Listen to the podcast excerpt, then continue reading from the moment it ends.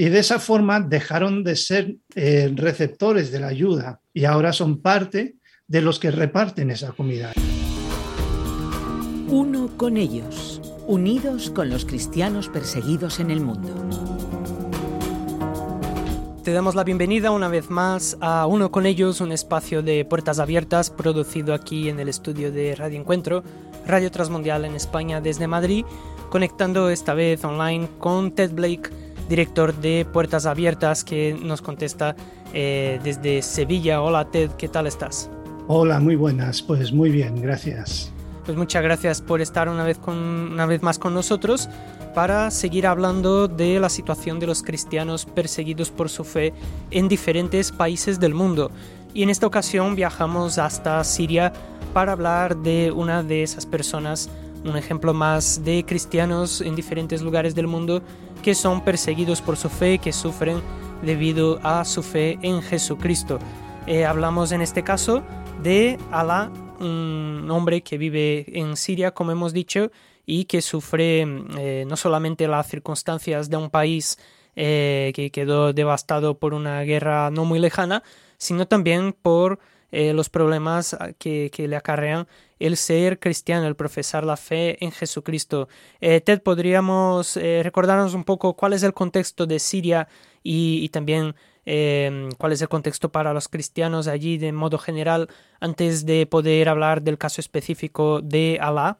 Pues sí, eh, mira, la, guerra en Siria realmente ya empezó hace 10 años o casi ya 11 años y nosotros llevamos 7 años con una campaña especial que llamamos eh, Esperanza para Oriente Medio. Y según iba empeorando la situación en Siria y el llamado Estado Islámico se iba instalando en Irak, los líderes de la iglesia vinieron a pedir a puertas abiertas que los acompañáramos. Y entonces reunimos a un equipo de trabajo junto con expertos externos y les preguntamos eh, cuál era la necesidad. y la respuesta que ellos dijeron fue, necesitamos esperanza y que la sociedad también necesita esperanza. Y este es el concepto que nació eh, como resultado de esta conversación el, concepto de esperanza para Oriente Medio. Y un elemento de, nuestra campaña eh, de esperanza para Oriente Medio fue el de los centros de esperanza. Los pastores y los sacerdotes se ofrecieron para ser parte de esta gran labor y de hecho ellos fueron los que nos inspiraron y pusieron en práctica la idea del centro de esperanza. Crearon las condiciones para que las familias pudieran regresar y construir sus vidas. Y así nació la idea. Las iglesias como un lugar donde la gente pueda volver a recibir esperanza. Y uno de estos centros de esperanza cuida de las personas mayores que están solos y sus hijos se han ido del país o no tienen hijos. Y una forma en que les ayuda, se les ayuda es eh, proveyéndoles comida caliente dos días en semana, junto con una visita de personas que les mostrarán amor. Hay unas 12 mujeres que ayudan a preparar la comida y otras 20 personas que hacen ese reparto y las visitas a las personas. Y la idea es muy sencilla, es simplemente pues eh, las personas mayores necesitan una comida caliente y una comida sana y también necesitan ese acompañamiento, alguien que les visite y, les, y tenga un tiempo para hablar con ellos.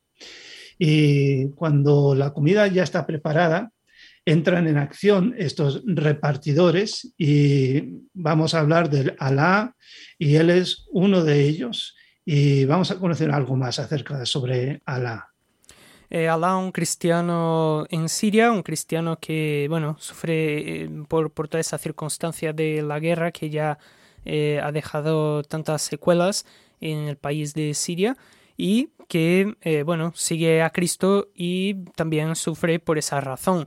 Y en este caso has mencionado lo de los centros de esperanza y allí también está Alá. ¿Cómo ha llegado Alá a formar parte de, de, ese centro de esperanza incluso llegando a ser uno de los repartidores de la comida. Alá vivía en Homs antes de la guerra y allí tenía un taller de carpintería y vivía bien, tenía unos buenos ingresos y estaba, tenía una vida cómoda. Cuando estalló la guerra, todo se volvió peligroso en Oms y él tuvo que decidir marcharse de allí con su familia. Y eh, salieron con lo puesto, no, no, no pudieron llevarse nada con, porque tuvieron que salir con tanta prisa y además el hecho es que eh, aun cuando salían había muchas veces controles que cuando salían los cristianos de estos lugares eh, les quitaban todo lo que llevaban encima. Entonces al final, por una razón u otra, llegaron a su destino con la ropa puesta y nada más. Y cuando llegaron al valle de cristiano, por decirlo de alguna forma, eh, él y su familia tuvieron que ser parte de los que recibían esas comidas que ahora eh, Alá está repartiendo. Y él mismo dice que pasó de, de ser receptor de las comidas a llegar a ser un repartidor de ellas. Y claro, ah, cuando hablamos de Allah, eh, no hablamos simplemente de un individuo solitario, alguien que, como podría decir alguno, va por libre, y, eh, sino que él tiene familia, él tiene hermanos también. ¿Qué sabemos sobre esos hermanos? ¿Cuántos hermanos tienen? ¿Cuántos hermanos tiene Allah? ¿Y, qué ha sido de ellos? Eh, ¿qué, es lo que ha pasado con ellos también? Pues Alá es de una familia de cuatro hermanos y dos de ellos trabajan con él en la carpintería esos serían los tres y faltaría el cuarto. Y el cuarto es el que quedó más tiempo en OMS. Él trabajaba allí como taxista y ya había hecho planes para salir de OMS y, a estar con sus hermanos y estaban preparando todo para que él pudiera venir y un día eh, el hermano le llama a Alá eh, para preguntarle qué quería de OMS para poder llevárselo. Y esa fue la última conversación que tuvo con él, porque más tarde eh, se intentó hablar con su hermano, pero ya no había línea al otro lado del teléfono. Y lo que se temen es que el hermano de Alá fue secuestrado y finalmente fue, eh, fue asesinado por sus secuestradores. Y entonces esto ya pasó en el año 2012 y no han sabido nada más de él desde, esa, desde ese año. Así que es una situación complicada no solo para Alá, sino también para su familia. Vemos las consecuencias que tiene toda esa circunstancia eh, tan adversa en la que viven en Siria. Y también, bueno, podemos hablar un poco más de Alá, que todavía sigue enfrentando los problemas, pero también puede ayudar a los demás. ¿Y cómo ha sido esa transición? ¿Cómo llegó a, la, eh, a, poder ayudar a los demás, a no ser simplemente eh, asistido por el centro de esperanza, sino incluso a poder aportar a las demás personas que también viven una situación como la de él? Sí, el, concepto de, los centros de esperanza es dar una ayuda global. Y, entonces uno de los eh, de, las labores que lleva a cabo el Centro de Esperanza es esto de repartir comida a las personas que necesitan eh, la comida para poder comer. Pero también eh, ofrecen eh, pequeños créditos para ayudar a iniciar negocios para que emprendedores puedan empezar a generar sus propios ingresos. Y entonces a la A, cuando él se enteró de esta situación, pues presentó un proyecto para volver a tener su, carpintería. Y, entonces, pues hizo todos los planes, todos los papeles y lo entregó allí al Centro de Esperanza, lo estudiaron y aprobaron el proyecto y le concedieron ese microcrédito que él necesitaba para poder eh, comprar la maquinaria que necesitaba para poder hacer su trabajo. Y cuando ya empezó a, iniciar su negocio, pues contrató a sus hermanos para que él trabajara, para que trabajaran con él y de esa manera, pues entre los tres llevar el negocio y poder eh, empezar a generar los ingresos que necesitaban para su familia.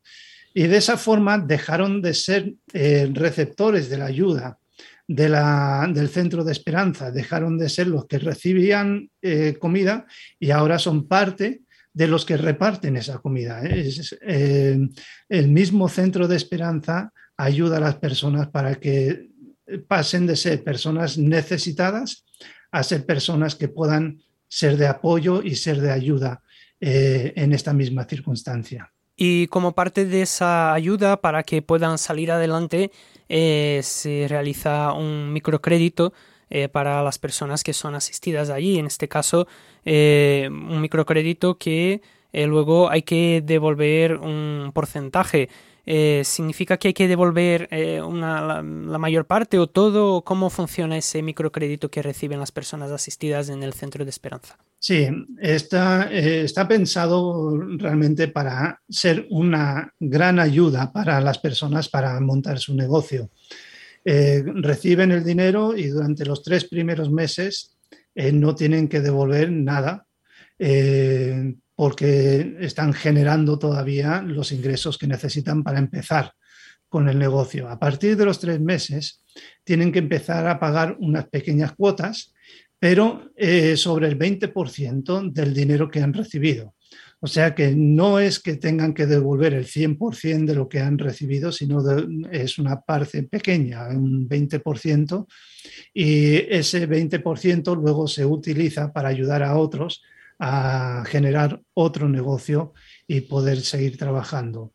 Y realmente es una forma de darle un impulso a la economía eh, que está muy, muy complicada allí en, Siria. Eh, imaginamos que Alá pues eh, aspira también a, poco a poco ir recuperando la vida que tenía antes y quizás sería posible que pudiera volver a, a, Homs, quiere volver a vivir en la ciudad, de su, en su ciudad de origen, tiene esa posibilidad de volver allí. Alá dice que no puede volver a Homs. Eh, su casa ha sido derruida, eh, su negocio ha sido destruido y después de lo que él y sus hermanos han visto hacer en Homs y lo que le hicieron a su hermano, pues la verdad es que ellos no ven claro que puedan regresar a su ciudad de origen y empezar de nuevo allí. Lo que sí quiere es poder comprarse una casa, eh, porque tal como está la economía ahora mismo en Siria, eh, los alquileres pueden cambiar de precio muy rápidamente y por lo visto no hay ninguna ley que regule el, incremento del precio del alquiler y así que eh, lo mismo pueden estar pagando este alquiler hoy y luego al día siguiente le suben el precio y ya no lo pueden pagar.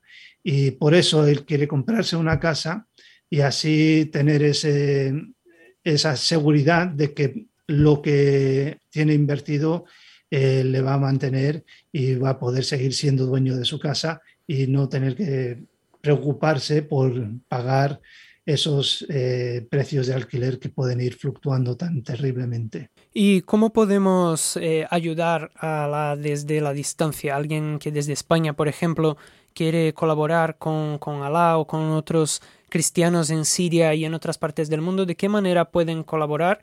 Y cómo también pueden convertirse en compañeros de oración, que es uno de, los aspectos importantes también que promueve Puertas Abiertas. Podemos eh, orar por Alá y orar con Él. los cristianos que sufren persecución eh, a veces puntualizan esto de que quieren que oremos con ellos porque quieren que oremos de la misma forma que ellos están orando. Y aquí nos ponen tres peticiones, o, quiero presentar tres peticiones que, que podemos tener a favor de Alá y de otras personas que son similares a Él. Eh, el primero es pues orar por él y por hombres que son como él para que no se sientan o que eh, ellos por la situación en la que están se sienten avergonzados por todo lo que han perdido a causa de la guerra. Y entonces para que ellos puedan sentirse eh, orgullosos de poder levantarse y de poder volver a empezar y de poder tener esa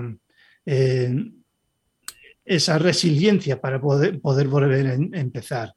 También podemos orar por Alá y por otros hombres como él, pues que sus negocios que ellos han, eh, han iniciado, han arrancado, pues que les vaya bien ese negocio y que sea próspero. Y también debemos ser agradecidos por la iglesia que invierte en los centros de esperanza para que, eh, que son los que aportan tanto a las vidas de Alá y, como, y otra gente como él. Y entonces, pues orar estas cosas, pues que eh, no tengan vergüenza, que sus negocios vayan bien y dar gracias por estas iglesias que son los centros de esperanza, eh, que les dan ese apoyo y esa fortaleza. Y luego la segunda parte de la pregunta es, ¿cómo puedo hacerme compañero de oración? Pues la forma más rápida y más eficaz es visitar la página de Puertas Abiertas, es puertasabiertas.org. Puertas Abiertas, todo seguido, sin eh, ni guiones ni espacios, puertasabiertas.org. Pues muchas gracias Ted Blake por acompañarnos eh, hablando de la situación de Alá, uno de los cristianos perseguidos por su fe en el país eh, de Siria. Gracias por estar con nosotros y te esperamos en el próximo episodio para poder seguir abordando la situación de otros cristianos. Pues igualmente, muchas gracias por abrir este espacio y poder eh, levantar la voz a favor de los cristianos perseguidos. Y a ti que nos acompañas, muchas gracias por estar con nosotros en este episodio de Uno con ellos, un espacio de puertas abiertas producido aquí en el estudio de Radio Encuentro Radio Transmundial en España. Para más información sobre todo lo que hemos eh, hablado, todo lo que hemos abordado, puedes eh, visitar puertasabiertas.org y para preguntas, para eh, otras cuestiones que quieras consultar, eh, puedes también escribir a info.puertasabiertas.org o también ponerte en contacto a través del número 955 944 770. Muchas gracias y hasta la próxima.